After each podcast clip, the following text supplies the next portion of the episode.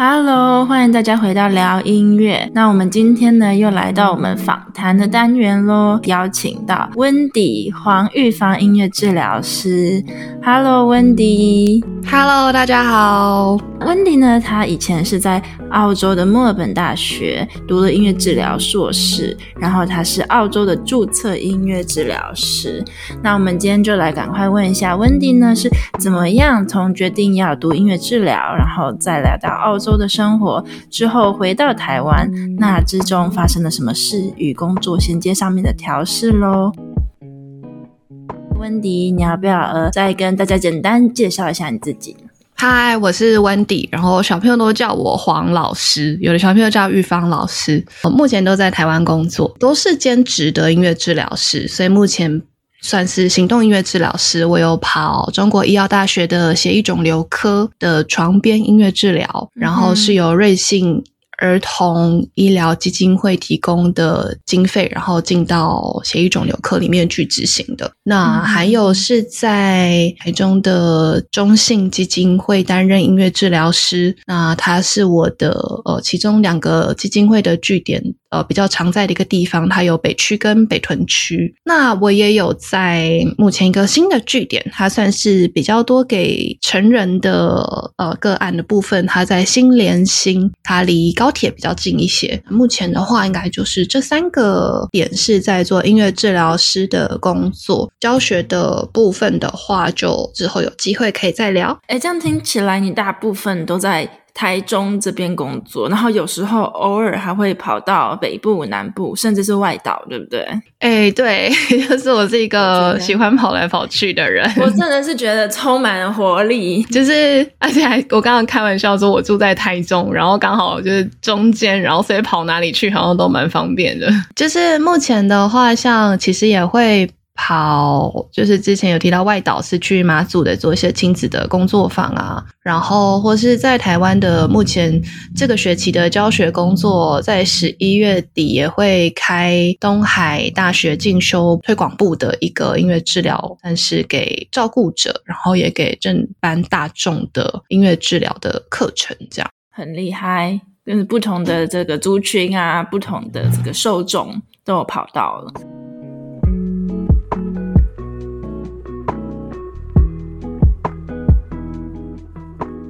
那我们就来从呃如何成为、怎么听到音乐治疗师这个专业开始啦。我想请问温迪啊，你是怎么听到音乐治音乐治疗这个专业的啊？这可能要从我高中讲起。就是我高三的时候，我记得那时候在高二吧，高二升高三，我那时候在申请音乐系，我想往音乐走。然后因为我是念普通的升学高中，然后所以全部的班上的同学其实就是为了升学努力，然后。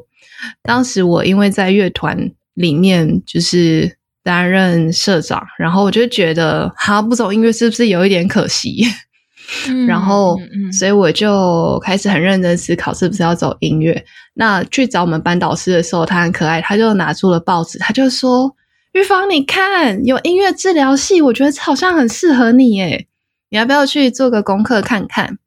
然后我就说，哎，好像可以。这班导他也是涉及很广，嗯、就他还会去帮学生找说怎么样的人格特质或是职业适合这个学生。对对对，我觉得他就真的是非常了解呃每个学生的人格特质。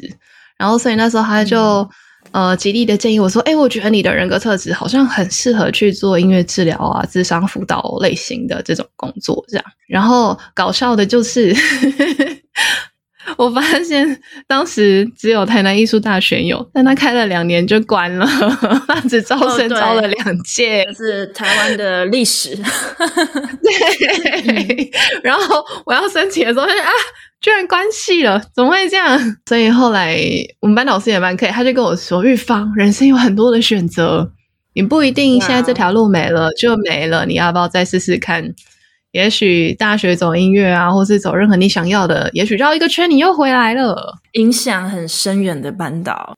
对对对，嗯、对呀、啊。然后到了大学之后，就有刚好上到音乐治疗导论，然后那时候是张乃文老师在我们学校授课。嗯，我那时候是在屏东教育大学，然后我就第一次接触了音乐治疗。我觉得有蛮多东西在推着我，好像往这个方面走。因为那时候我们班上另外一同学就问我说：“哎，那你有没有兴趣往音乐治疗走走看？”看到另外一个演讲，也是在高雄有，我们要不要去听听看？就那一场刚好就是赖心怡老师开的音乐治疗工作坊。我那时候跟我同学去听了之后，就觉得哦，原来音乐治疗有这么多的面向，这个小种子就埋下了。嗯、那一直到真的想念，其实是哦，我姑姑是语言治疗师，然后他就问我说：“既然你想要念音乐治疗，我这边有一个就是 AS，就是亚斯伯格的孩子。”你要不要帮我试试看上他的音乐课？然后那时候我记得他两岁，然后我第一次碰到他，那时候我其实是去有点像在他的那个工作室稍微玩一玩，然后所以他就是那个孩子跟我玩的很开心，然后我就觉得嗯，好像应该可以，也许我可以看看音乐可以怎么样帮助这个孩子。然后结果还蛮好笑的是，我第一堂课在给他上课的时候，他一进来就 三百六十度在地板上风火轮转爆哭。大概就是哭了大概十几分钟都不停，这样就是大爆哭。嗯，对，然后就想说，天哪，怎么好像跟我想象中的那个？你知道，你总会有一些憧憬跟一些小小的想象。你说美丽的音乐治疗师长发飘逸在 对，然后小朋友跟你一起唱歌，然后一起唱好的，不是应该要坚持孩子？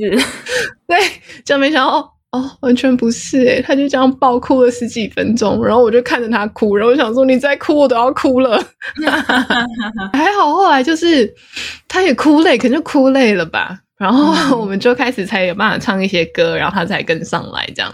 然后后来我就觉得天哪，不行，这个东西不可以贸然就这样子做。我就回去做了很多的功课，才发现那时候我大二，然后我才发现不行，如果我真的要。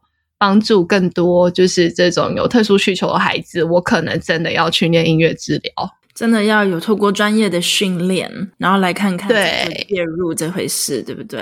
对对对对对，就我发现好像这件事情不可以贸然的就这样跳进来。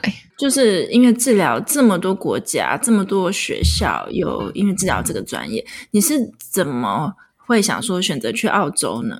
好，其实我这个人也蛮搞笑，就是懒懒的啦。就那时候我同学他很热心，他就是我们去看完音乐治疗讲座之后，就是去赖心怡老师那一场，然后我们就说，嗯，要不要去跟老师打一个招呼？然后我们就去跟他打个招呼，之后回来他就把所有的就是澳洲墨尔本的音乐治疗要准备的东西。大概已经就是准备好了，他就跟我说要准备什么东西这样，然后我就想说，天哪，真的要往这个方面走吗？他就说，不然先这样嘛，我们要让自己未来有很多不同的选择，我们要不要先去修一些外系的课？比如说有些呃学校会，大部分学校都会要求要先修心理学啊，然后要先修特教学一些课啊，嗯，那要不要先去修修看？然后我就想说，哎，好啊，因为其实我当时进去就是音乐系的时候。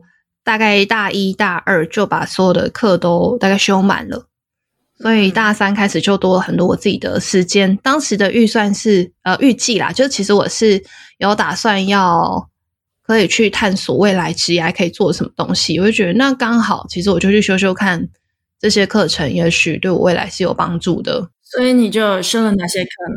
我修了游戏治疗，我修了智能障碍。我修了心理学导论，嗯、呃，应该说是普通心理学，然后它分上下，就是要修一年。然后我还修了，嗯、我修了早期疗愈，对，然后那都是我还蛮喜欢的部分。所以真的是你也是很会利用学校里面有提供的这些资源，然后修了跟音乐治疗相关的科系，对不对？因为有些同学他们可能不太知道想学这个，诶，可是不知道要修哪些课。然后，因为赖心怡老师的指点，就是他说点一下需要准备的东西。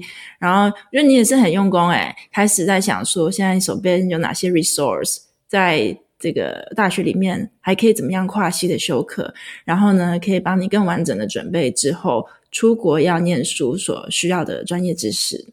我觉得他好像就是一个嗯，当你想知道想做这件事情，那你就看看有什么东西可以去试试看，这样。然后我其实也有去参加一些社团活动，然后他是去，其实他就像是去偏乡，然后带偏乡小学生的夏令营跟冬令营。嗯嗯嗯，对，然后我自己蛮 enjoy 那个过程的，就是去跟很多小朋友相处啊，然后你会看到他们不同的需要啊，就是夏令营跟冬令营其实有时候都蛮克难的，就 是我们都要 可能就是全部的人睡在一间他们可能音乐教室啊，然后打个地铺就这样睡了，嗯、然后但就是我觉得那个过程其实到现在想起来都觉得还蛮开心的。你有看过那本书吗？叫做《牧羊少年的奇幻旅程》。就我好像哎，没有哎，哦，没有，我就好像听到说，你好像如果真的想要一件事情，然后全世界都会集合起来帮助你的感觉。哦，真的有这个信念的话，好像呃，不知道为什么旁边很多资源就会突然跳出来。嗯，我看过一本书，他也是讲，他说，当你要做一件对的事情，他是讲英文，他说，When you're doing the right thing, the whole universe will help you。对，就是整个宇宙都会来帮忙你，所以不要担心。那我觉得今天从温迪身上，我们就上到了很好的一课，就是呢，哎你再讲一下那句是什么？When you really want something, the whole universe. 呃、uh,，when when you're doing the right things，哦，就是你正在做一件对的事。When you're doing the right things, the universe, like the whole universe will help you。当你呢、嗯、真的要做一件对的事情，全宇宙的人都会来帮助你。那这个专业好像就这样找上了你啦，因为治疗这个专业还有这个身份，其实冥冥之中就这样小小的雪球就越滚越大，然后就就到了那个地方了。这样，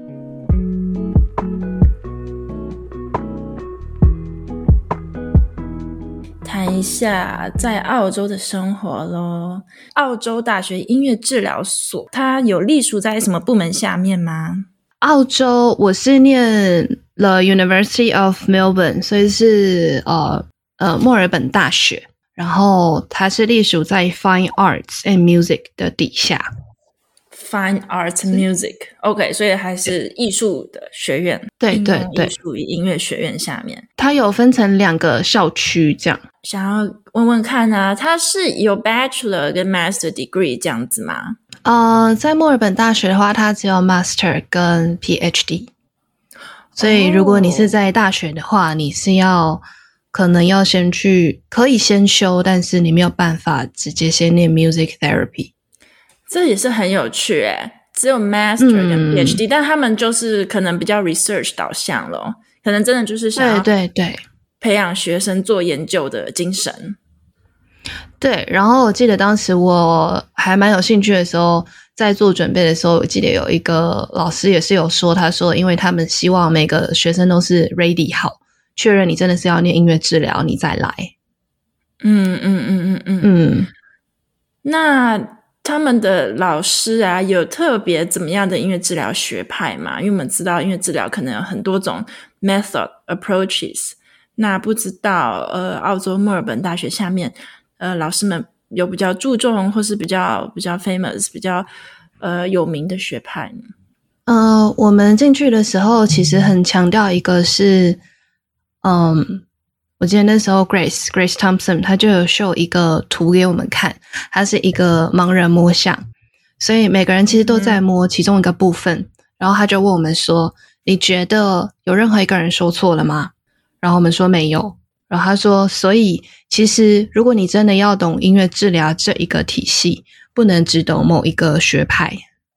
所以，其实我们在教的时候是教了四大学派，其中有 humanistic 就是人本，humanistic framework、嗯、ecological framework 生态系统，uh huh. 然后 psychodynamic framework 心理动力，然后再来是呃 behavioral framework 就是行为学派。”所以总共就四大学派，嗯、所以就是人本、心理、动力，然后生态，然后跟行为学派。所以可能就是大家在当学生的时期呢，嗯、都学呢，就是多听、多看、多学这样子。然后也许在透过你的 clinical 或临床工作的时候，诶，你就会想到啊，这个孩子也许适合这样的学派，或这个个案他也许更适合怎么样的 approach 这样子。那也许透过时间的累积，每一个治疗师呢，都会发展出自己个人独特的一个样貌。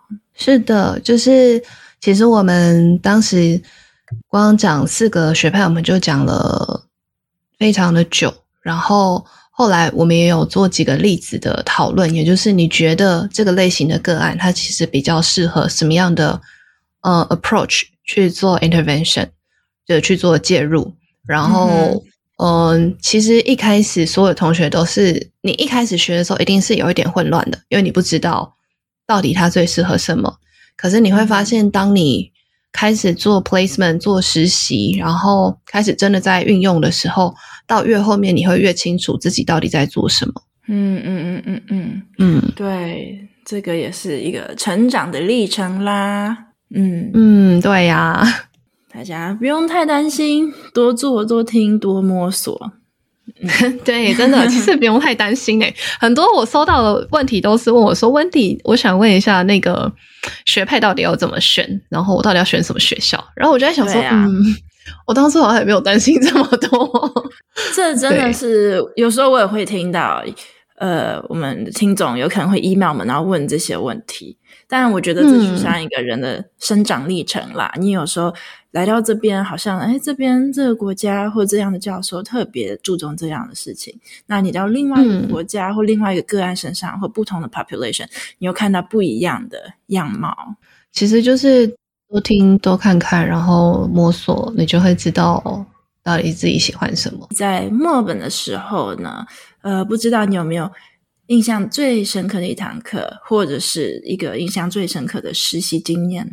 实习经验吗？或是课程，我觉得其实呃很多很多的课程我都印象蛮深刻的。我自己最喜欢的会是应该是在大家一起玩，就是所有的 DJ 器材的那一堂课。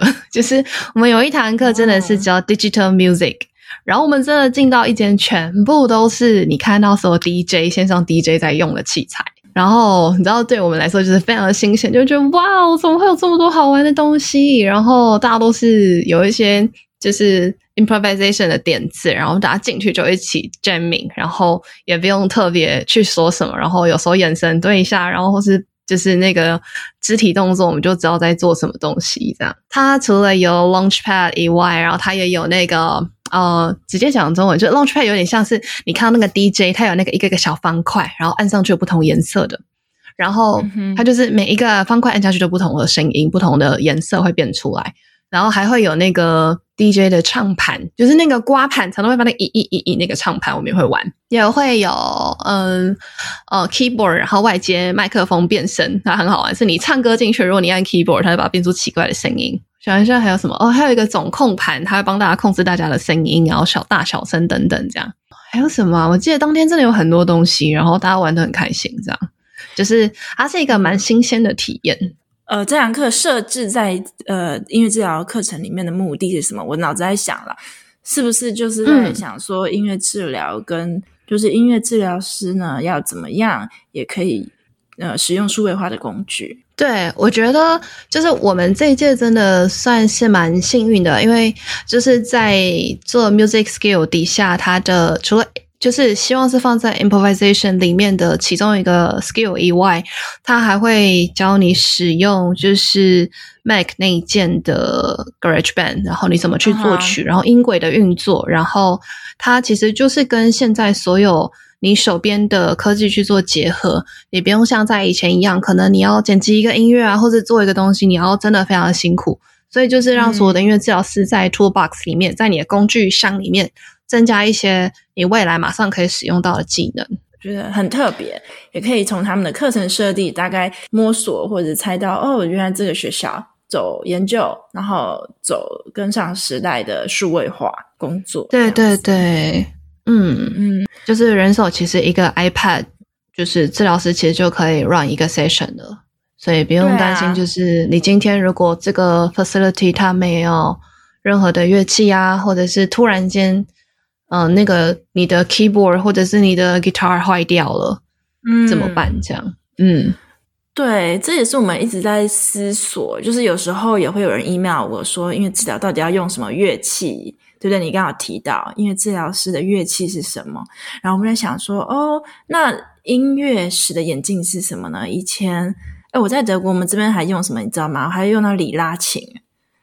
哦，好酷哦！西式琴，你知道我我活在一个历史的底端，就是底端，我刚刚很有画面的，对对对，里拉琴还是那个女神用的乐器，或者是希腊神话里里拉琴。Oh. 然后我还我还有弹毕达哥拉斯的一弦琴。音乐学、音乐历史的眼睛也会影响到我们音乐治疗介入的方式。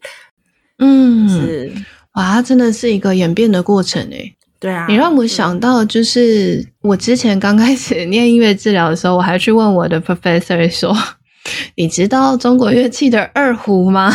我想知道二胡可不可以用来做音乐治疗，因为我小学的时候学过二胡。”然后他就说：“嗯，嗯，我不会给你 yes or no 的答案。那你接下来自己探索之后，你就会发现什么样的个案也许可以用，然后它什么时候可以出现。”嗯，对，真的是这样。嗯嗯嗯。好啦，希望这样子经过我们的讨论，有回答到大家的呃疑惑。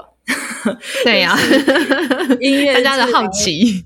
对呀、啊，音乐治疗师到底要用什么乐器呢？那我们从音乐史、音乐的演变，然后呃不同的个案、不同的文化，然后一直到现在的 digital music，然后各种不不同的科技设备，不同的角度来呃切入这个问题。呃，澳洲回来台湾的部分好了，你要不要讲一下你是什么时候回来台湾的？然后，呃，回来之后呢，工作上面是怎么样衔接与调试的呢？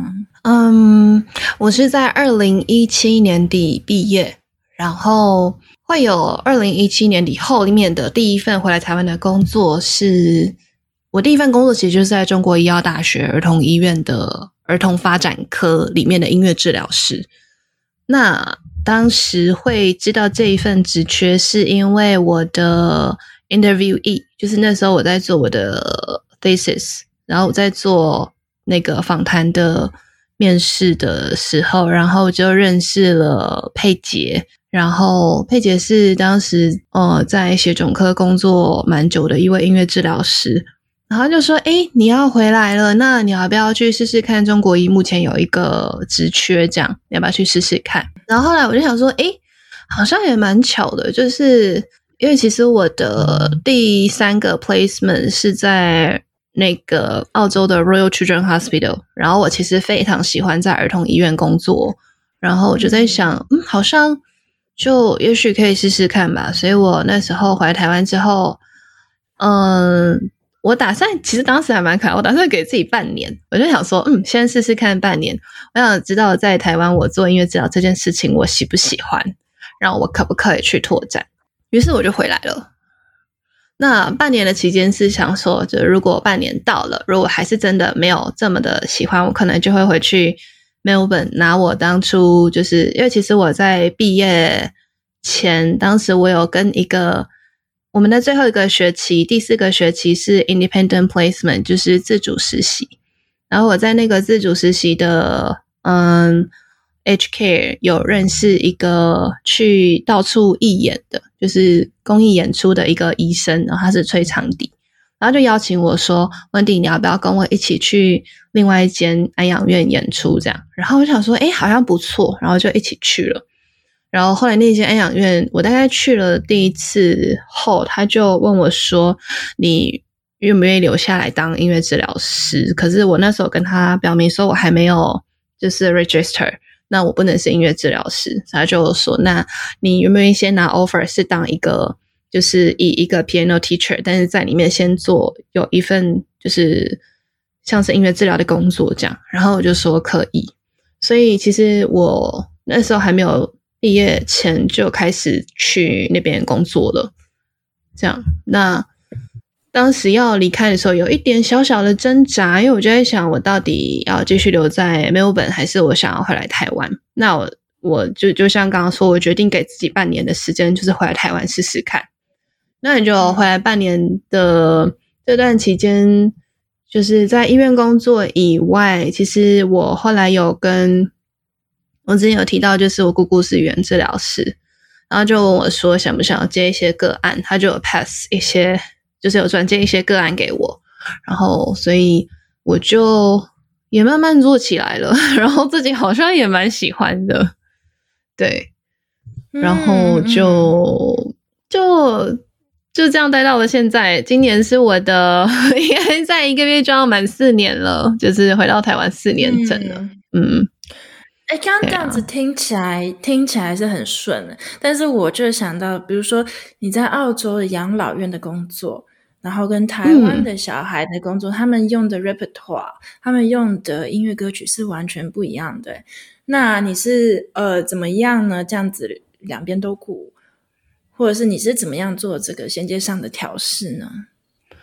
哦，我回来之后很搞笑哎，我常常会跟小朋友不小心讲英文，no no，然后他就会看我，就是我会常常不小心跑出英文，就是呃。我当时的那个 就是内在语言已经变成英文了，就全部英文化。我连当时做梦的说梦话都是英文，所以我当时回来花了不止半年的时间，我大概有整整大概快两年的时间才把它调整成中文脑这件事情。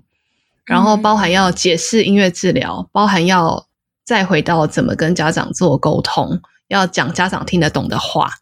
就是，又是一又又对，又是另外一件事情。就是 你学了很多 professional，学了很多专业的东西，那你要怎么讲的让人听得懂？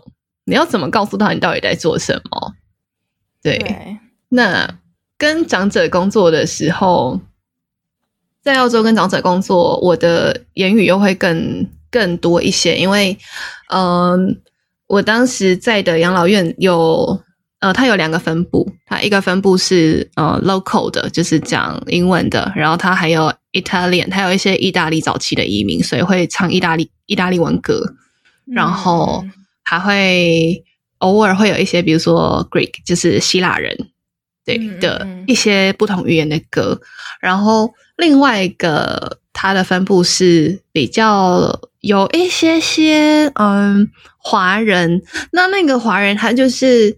可能会有华人，就真的太广了。华人有讲粤语的，有讲 马来文的，有讲就是各种。所以我每次去的时候，我都看他的标注。他如果写奶奶，我就要想说，嗯，他可能是香港人，还是是新加坡人。然后他如果写阿嬷，都是很标准，就是台湾人嘛。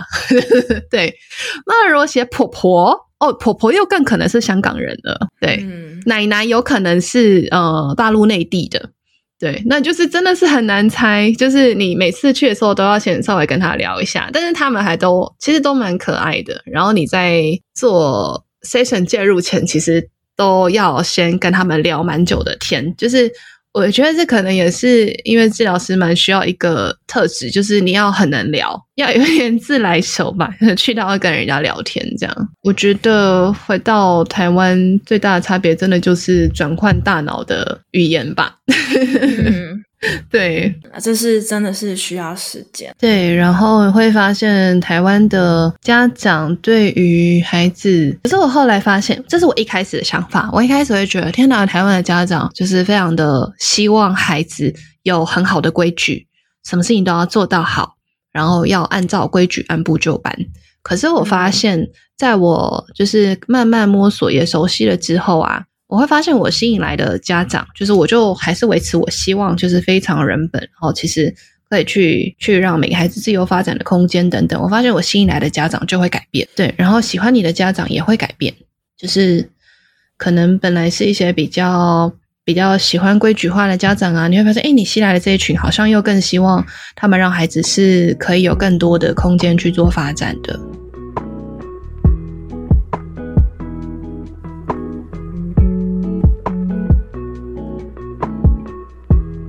我觉得也算是一个治疗师在成长的过程呢，就是你开始从有一点开始怀疑自己，就觉得哎，怎么办？好像这不是我真的想要的。那什么样才是自己想要的？然后开始持续的自己想做的方式之后，你就会发现其实这样做是可以的。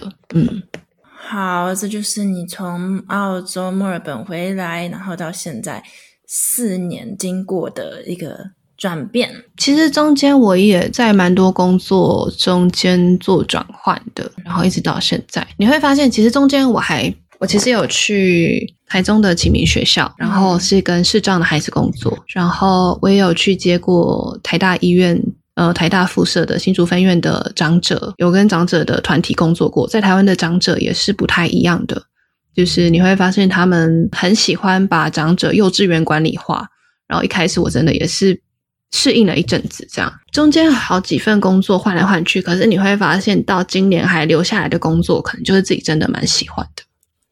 对，但其实你不知道未来你还会再接什么样的工作。如果有一些不同类群，你会不会还想再试试看？这样我觉得蛮有趣的。你说台湾，你的经验是长者幼稚园管理化，这可能就是另外一个议题啦，长照，然后老人学、老人心理学，对啊，这就是另外一个议题。我不知道你就是回来这四年啊，有没有再看看说，哎。呃，现在台湾音乐治疗教育上面，就是比如说各种的学分学程、各种的进修推广部这方面的资源呢，跟你出国以前，那可能是我不知道七八年前嘛，高中、大学的时候有什么转变呢？我觉得其实台湾现在真的有越来越多音乐治疗师投入了，因为我一开始坦白说，哎，我在其实我其实，在墨尔本待了三年半，对。就是其实他的整个 master degree 是两年，然后但我花了大概三年半的时间在澳洲。我一开始去澳洲的时候，其实是非常犹豫要不要回来台湾的，因为我担心的是回来台湾会不会没有工作。我觉得这也是很多人担心的问题，就是也很多人问我，所有出国留学 的同学们可能都会心里有一个这个 question mark。对不对对，然后所有要准备出国留学的人都会说，我的家人问我说：“你真的找得到工作吗？”或者是甚至我有碰过有一些，就是甚至在音乐系里面的教授们都说：“你回来还找不到工作。”然后就就是类似的话，然后所以后来我就会很认真的思考这件事情，就是其实工作这件事情你可以自己去找来，因为我们这一份职业本来就是很新的。那台湾近年有越来越多音乐治疗师回来，也是因为大家其实有很多前辈默默的在过去十几几十年不断的付出，然后让音乐治疗奠定了基础，甚至让社会局呃开始有补助的包含在内的，就是表达性艺术治疗的范畴，就是它可以给予补助以外，大家的努力。让音乐治疗这件事情越来越被看到。对呀，现在工作也是很多啊。我刚刚听起来还可以跑到外岛这样子。我我都开玩笑，我觉得当时我有一个同事，然后他他那时候才刚从英国毕业回来，然后那可能他就问我说：“温蒂，我现在工作才这样，每就是每个月我弟都在笑我，就是工作那个钱比他少。”我说：“不要这样，我一开始回来六个月也是有时候都要跟我弟借个钱挡一下。” 可是，嗯、可是，我说这都是暂时的，就是每个音乐治疗师回来一定会碰到这个状况。为什么？第一个，你要有成本，你要买乐器啊；再来是你的吉他要不要、嗯、要不要修，要不要保养？要啊。你要不要 keyboard？要啊。那并不是每个基金会或者每个据点，它一开始就提供给你就有满满的东西。那这些都是一些隐形的成本，包含交通要不要钱？要啊。所以你一定会有一段时间是过得比较辛苦，可是。你只要熬过了，你的个案量稳了，然后你的工作稳下来了，你有 hold 住，嗯，这些需要的个案，其实就不用再这么担心，就是钱财方面的问题。坦白说，我会觉得在台湾当音乐治疗师，你的生活不会到非常有钱，可是它不会让你享受的时候，可能偶尔去吃大餐啊，或是去旅行啊，没有钱去做这件事情。就是对呀、啊，我觉得不止在台湾，全世界都是。我在这边也是。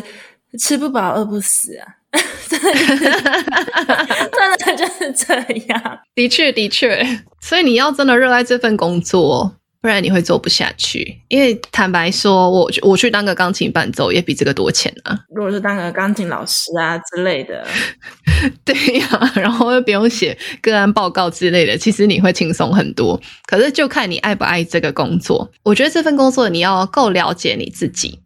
我记得那时候印象很深刻，是我进到莫大的第一堂课，他是那个他应该是 placement，就是实习的 music skill 的第一堂课吧。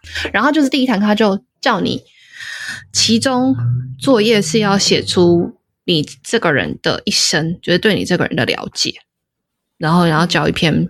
自己对自己的一个 review。然后我觉得这个其实非常的重要，诶，因为你要很了解自己，自己跟自己想象中一样的那个人，还是其实你够不够了解你自己，然后够不够再继续这条路上继续走下去。那当然人都会变，只是你的初衷是不是在哪里？我觉得这件事情蛮重要的。对啊，我觉得这很好，真的是这样。这个这个行业的性质啦，你有没有真的了解自己？呃，知道自己的底线在哪里，或是你知道自己想要发展的这个方向是什么？那你旁边的工作可能就会因为你的特质，然后这样子，呃，跟着来，跟着你的特质，跟着你的需求这样子来。那有些工作也许没有那么适合你的，自然而然呢，就会。时间会给我们答案啦，可以问自己，但是不要想太多，因为其实有时候你就这份工作做做做做做，诶，也许下一份工作出现了，你试试看，那你就可以知道说，诶，那我到底是适合这样子呢，还是那样子的模式呢？你就知道了。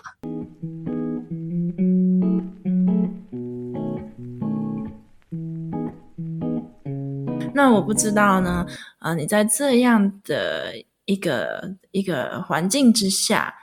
因为你常常要给很多东西嘛，我们是一个 helper，然后我们要开创自己的工作，然后在工作里面呢，我们要自持续的帮助个案这样子，在这边很多付出的这个过程之中呢，Wendy 有没有特别的一个自我照顾方法可以分享给大家？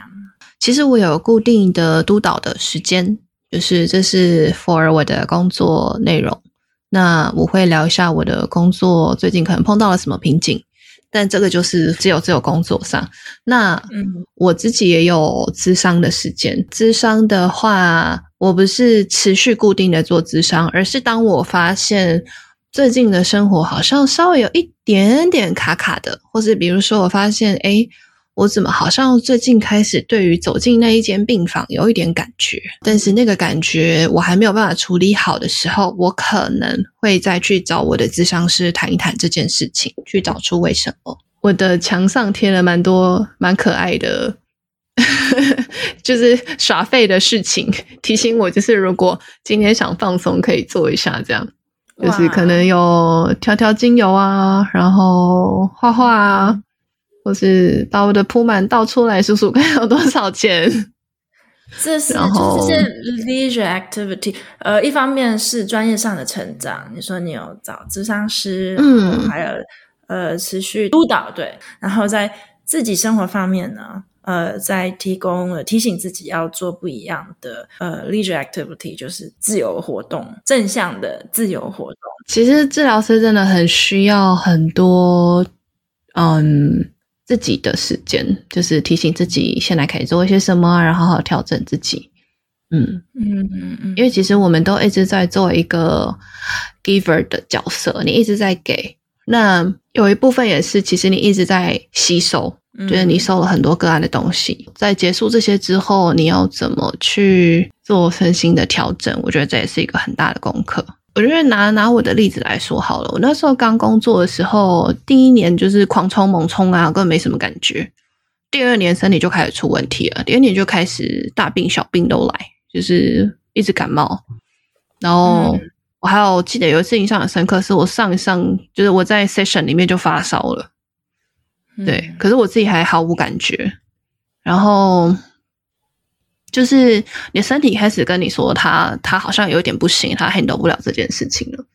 然后，所以我后来就给自己，我的每一年其实会有一个去算是闭关去 meditation 的时间，然后一年会有两次左右，就是去七天 meditation，就是都是全程不说话，然后大家就是进去里面好好的休呃。算休息吗？然后是找回自己这样。嗯嗯，对，我之前听过一个心理师说过啊，呃，我们的身体比我们的头脑知道的多。嗯，对，真的是这样。然后你的梦也是，我会把梦记下来，我觉得梦非常的有意义。好有趣啊，把梦记下来。对。对就是梦其实是你的潜意识的一部分嘛，就是你白天没有 running 完的东西，然后晚上要继续跑啊。嗯嗯嗯嗯，对啊，这只是非常多的自我觉察啦，从各方面，嗯、然后对自我照顾。哎，我我刚刚听你说那个 meditation group 很有趣，你可以跟大家也分享一下吗？它是自我成长营之类的吗？它蛮有趣的。我自己是佛教徒，可是我试过很多的 meditation，有的 meditation 是瑜伽老师开的，有的 meditation 是比如说法鼓山的团体开的，meditation 可能是灵鹫山的团体开。但我后来发现，即便是佛教团体开的，它都不一定很佛教化，就是它不一定你进去之后就完全是早上要早课晚课这种，不一定。就是比如说像我去灵鹫山，它可能就是它虽然是挂着佛教的。它是佛教的寺庙，可是他进去之后，我我真的印象很深刻是，它是面临面向一片大海，然后它的那个禅堂是面一片大海，然后每一天的早餐啊，然后午餐、晚餐的时间都隔很久，他就是希望你可以好好的活在当下，把你那一顿饭好好吃完。然后我就发现，我真的是每一次去吃饭的时候，才会意识到，天哪，我怎么最近都是这样吃饭的？就是根本没在咬，然后用吞的。嗯、对，然后它就是让你整个人慢下来。嗯，还有睡觉时间哦，你还要午睡，嗯、所以就是把你养的非常的好。对，休息。嗯，对，然后。就是你坐在那里，就是哦，meditation 的时候，你睡着啊，或者是不小心睡着，嗯，其实他也不会刻意就是叫你要起床，因为他就是说你就是累，对，那可能就是你身体需要的。对，然后呃，比如说他除了坐以外，他还会有行禅，他就是要起来用慢慢走路的方式，然后感受到你的脚碰触到地面的感受。然后有在室内啊，然后也有在户外的方式。然后我真的很喜欢户外，因为户外它就是可能会在森林里面啊，可能会在海边，呃，不会在整个沙滩上走，可是它会在看得到海的地方行走。对，哇，你刚刚讲到了好多点哦，而且都是我在精神科 我常使用的一些方法，是不是？啊、真的。然后你就透过你说。呃，不管是某个佛教基金会啦，这真的是东方人千年以来的老智慧，嗯、真的是这样。嗯、然后他会对身体觉察、呼吸，好好的吃饭，然后慢下来的呃这些不一样的不一样的 task，然后逐渐找到你心中的自己是谁。对对对。哦，他还还有在后面一点，他还会说：“哦，我们今天有一个打扫活动，可是这个打扫活动不是要你奋力的扫，是要感受打扫，感受打扫，对的这件事情。就比如说，我可能被分配到擦一扇窗户，嗯，然后 我记得当时还蛮好笑，呃，那个不是在灵鹫山，但我在法鼓山分配到是要擦一扇那个大殿的窗户。”然后他就说：“你这一个礼拜就都擦这一扇窗。”然后那时候我就在想说：“啊，这扇窗为什么每天都要擦？” 对，然后我就很纳闷，拿着抹布，然后我又不敢问，我就想说：“可是大家好像都认真的擦窗户，诶那 对，那那我就继续擦好了。”对，所以就是每天你都在擦那个窗户，擦到后来就发现哦，这扇窗我开始欣赏它了，原来它这么的通透，然后。你开始跟这个窗对话，然后有一天就开始觉得，嗯、天哪，我是不是好像擦这扇窗好像也蛮享受的？好有趣的一个历程啊！对，一开始的时候会会，你知道会 question，就是质疑，想说啊，为什么这礼拜都要擦这扇窗？透过这样的一个活动，也会让你学习到怎么样从不同的角度来看这扇窗。对。对，就是你会每个人就是会有跑出一些内在的对话出来。像我是开始欣赏这一扇窗，嗯、像我有的同学他们是开始发现说，嗯、哦，原来生活中即便是每天重复的事情，也会有这么多不一样的乐趣。是啊，这就是非常非常好的一个觉察。就透过擦一扇窗，而且他就是要把你放到一个完全空、很静的一个。的一个平台的环境里面，对，而且你的手机跟所有的那个东西都会被收起来。嗯，天哪，这个哎，你知道这一套就是红遍了欧洲、美洲。我真的，我在身心课，我我真的病人超喜欢我做波，哎，打波就是嗡，哦，真的哦，对啊，我在德国，因为我在精神科、身心科里面，然后很多病人就非常喜欢我做就是播的这个活动啦，就是做这些身体觉察，然后再讨论一下他的意向啊。他脑子里蹦出来什么画面啊之类的，哦、嗯嗯嗯嗯，我觉得这真的是东方的老智慧，真的，而且是从最早应该是禅宗留下来的这个智慧，真的是很奇妙。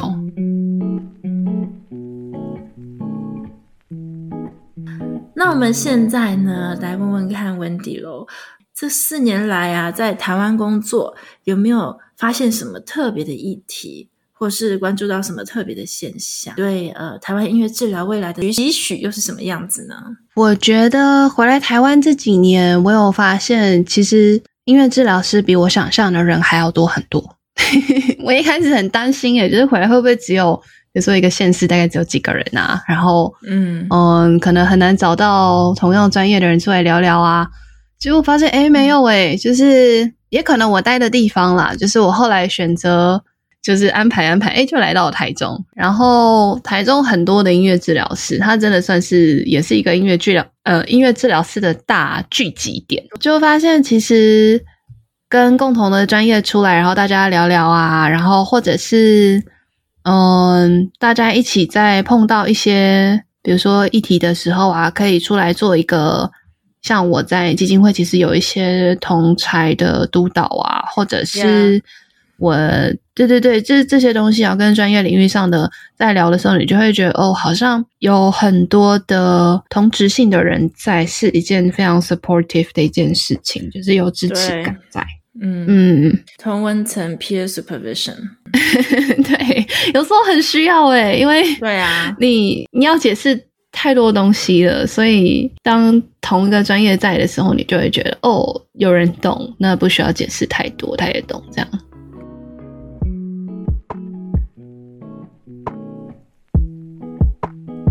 其他呢，在有有什么议题是你以前在澳洲没有想过的，或是觉得音乐治疗哇，原来还有这样的需求的地方？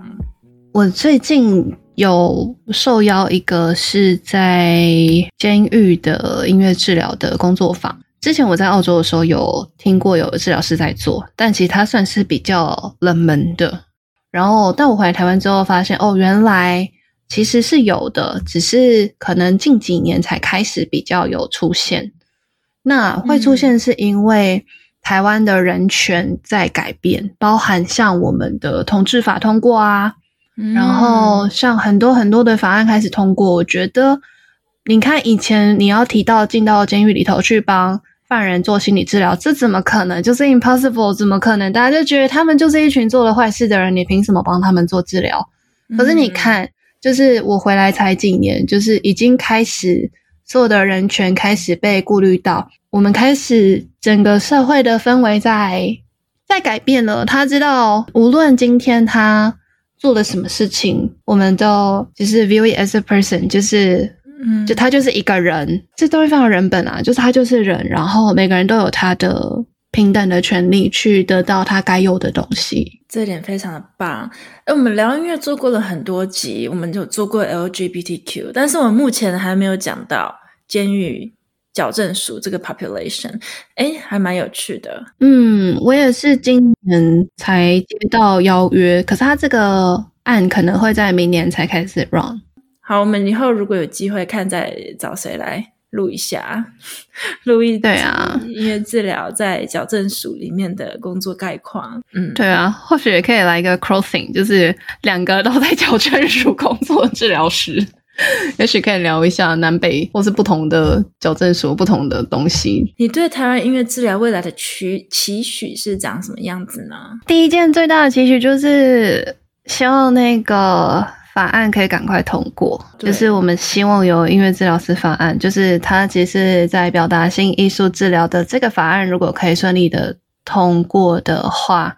我们在台湾才会有一个专门的认证的一个过程，在未来可以拿取台湾的执照、工作等等，对啊。嗯、因为其实立法这件事情真的走蛮久的了，而且它是不只是音乐治疗师、表达性艺术治疗师，包含舞蹈治疗师、艺术治疗师，还有 psychodrama 戏剧治疗师这些，对不对？嗯，对对对，就希望大家一起来推动它，因为我不能说几年，因为真的是十十。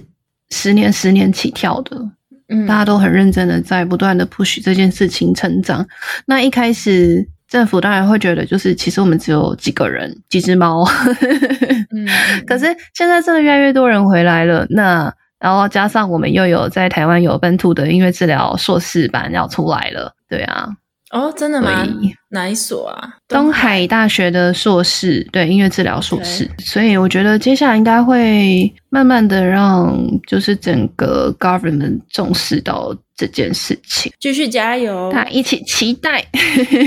对，这个事情跟你讲，不只是台湾，其他国家也在做一样的事情啊。嗯，在美国也是，他们的音乐治疗 licensure 这个证照的制度。也是推了很久，然后其实到今天也不是所有的州都有承认，嗯、或者是对对，德国也是啊。其实这个 license 也是他们这边人还在努力的事情，就是每个国家其实都会历经这一段了，但就希望台湾的那一天能够赶快到来，然后让音乐治疗师的工作更有保障，对，也可以让更多人受益。